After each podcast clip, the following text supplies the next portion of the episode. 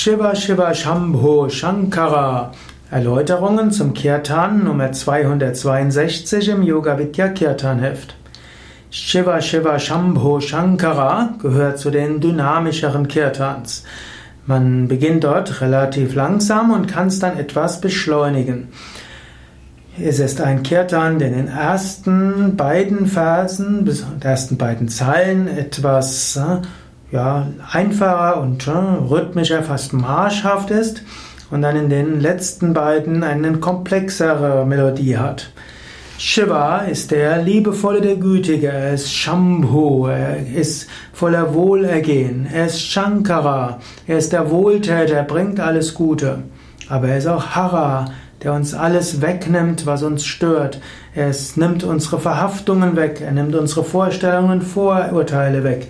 Er ist Mahadeva, großer Gott, der großes Licht bringt. Er ist Ganga Jatadhara. Das heißt, er ist derjenige, der den Ganga in seinen Haarlocken hält. Ganga ist die Ganges, der kosmische Fluss. Jata heißt Haarlocke und Dhara ist derjenige, der trägt. Was heißt das? Aus Shivas Kopf kommt die Ganga und da gibt es viele Mythen darum. Im übertragenen Sinne heißt es, dass aus Shiva ein Strom, ein Fluss von Segen kommt.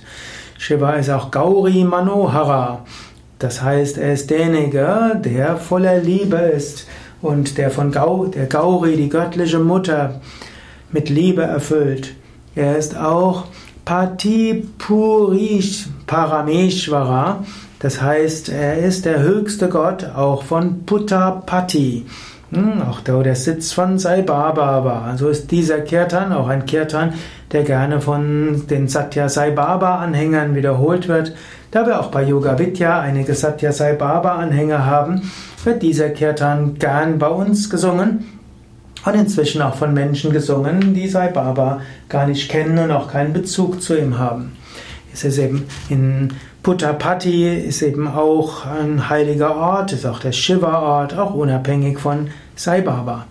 So wird hier also Shiva verehrt, also im ersten Vers als die Güte, als die Liebe, im zweiten Vers als derjenige, der uns alle Begrenzungen wegnimmt, als dritter als derjenige, der einen Strom von Gnade und Segen gibt, und im vierten letztlich Parameshvara als derjenige, der uns zu Parama führt, zum Höchsten, zur Verwirklichung des Ewigen, zum Ort der Unendlichkeit.